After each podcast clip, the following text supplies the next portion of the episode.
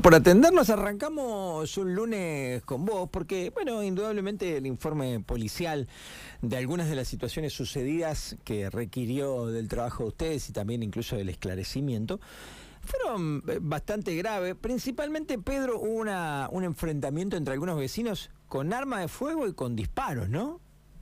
Eh, sí, exactamente, como vos decís, el fin de semana hemos concurrido a una a un, a un evento tras una denuncia de un vecino. Se dijo que tras una discusión que había mantenido con otro vecino de, de esta localidad, eh, este le había eh, disparado y amedrentado y, amenazado con un arma de fuego. Qué bárbaro.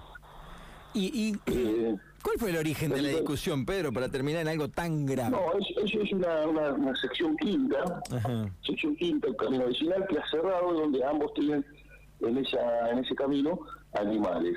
Ah. Eh, una discusión por, por, por, un tema que viene ya surgiendo hace tiempo.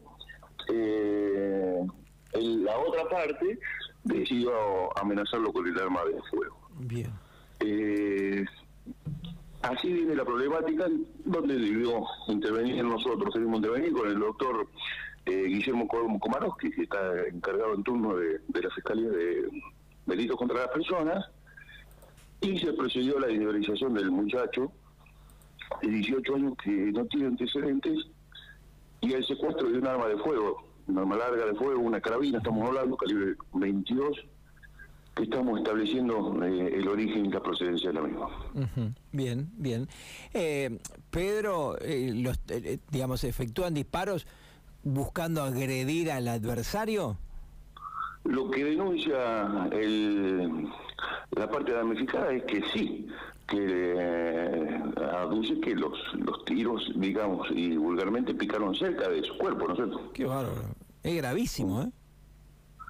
Sí, sí, sí, por eso el doctor Guillermo Comaroschi determinó de ciertas medidas urgentes y bueno, eh, ahí estuvimos hablando con ambas partes porque van a seguir concurriendo. Estos son vecinos, digamos, somos como vecinos de, eh, por estos animales que están criando para la venta, ¿no es cierto? Claro, lo hemos hablado con vos en alguna otra ocasión también. Después hay gente que sigue viéndose, que sigue estando cerca, eh, más allá... Es el vecino del barrio, digamos, el, Tal cual. que vamos a estar conviviendo toda la vida. Entonces, mm. para, que lleguen a buenos términos.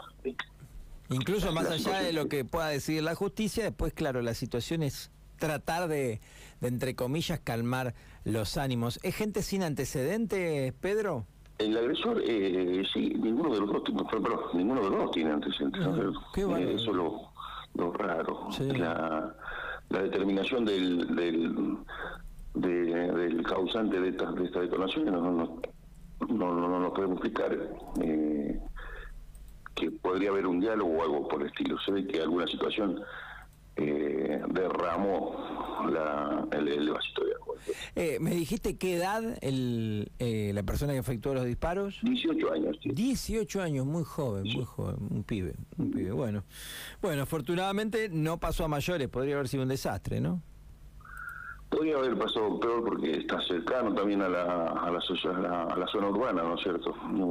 digamos, para donde efectuó el disparo podría haber causado mal mayor. Está bien, perfecto. Eh, y para cerrar este tema, ¿cuál es el arma que, que se utilizó? Nosotros vimos en fotografía. Eh, pero, es un Winchester, una carabina calibre 22, una Winchester. Ajá, está bien, perfecto, muy bien, bueno.